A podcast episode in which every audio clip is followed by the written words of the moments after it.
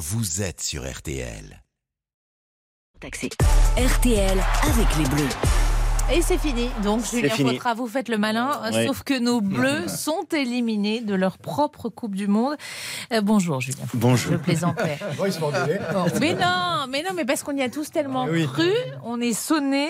Qu'est-ce qui a manqué à cette équipe de France? À quelques petits riens, d'être un peu plus à l'aise euh, dans les airs sur des ballons hauts en chandelle ou un chouïa moins de maladresse, par exemple ce coup de pied euh, manqué de, de Jalibert. Comme le précise Olivier Mann, consultant RTL, les, les Sud-Africains, eux, ont été, ont été plus précis et plus rigoureux. C'est une équipe sud-africaine qui mérite euh, sa victoire par le, plus petit euh, écart euh, que l'on peut imaginer. D'un seul petit point, elle est allée chercher cette victoire avec le, cœur, avec le, courage, avec l'intelligence aussi tactique et surtout avec des remplaçants qui ont fait beaucoup de bien sur la deuxième mi-temps.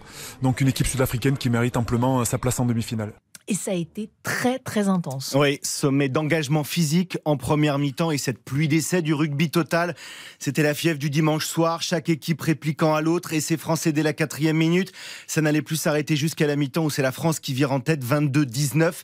Intensité dramatique en seconde mi-temps. C'est Edsebet pour les Springboks qui fait la différence à la 67e. Il reste 13 minutes. Les Bleus se rapprocheront, mais il restera éternellement ce maudit petit point qui manque. Bon, on attendait le capitaine, Antoine Dupont. Il a été à la hauteur ou pas? Ouais, Oui. comme si de rien n'était en première période. Il voit tout avant tout le monde. Distributeur brillant.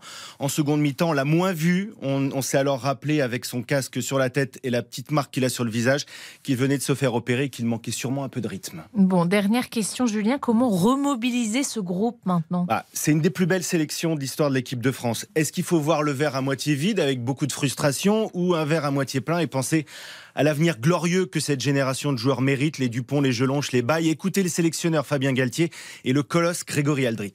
Je peux comprendre la frustration euh, des joueurs, vraiment, je la comprends.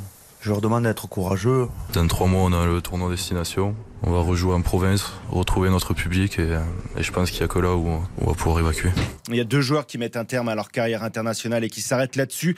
Romain Taoufi Fenois et Winnie Antonio qui a été excellent d'ailleurs hier soir. Merci beaucoup.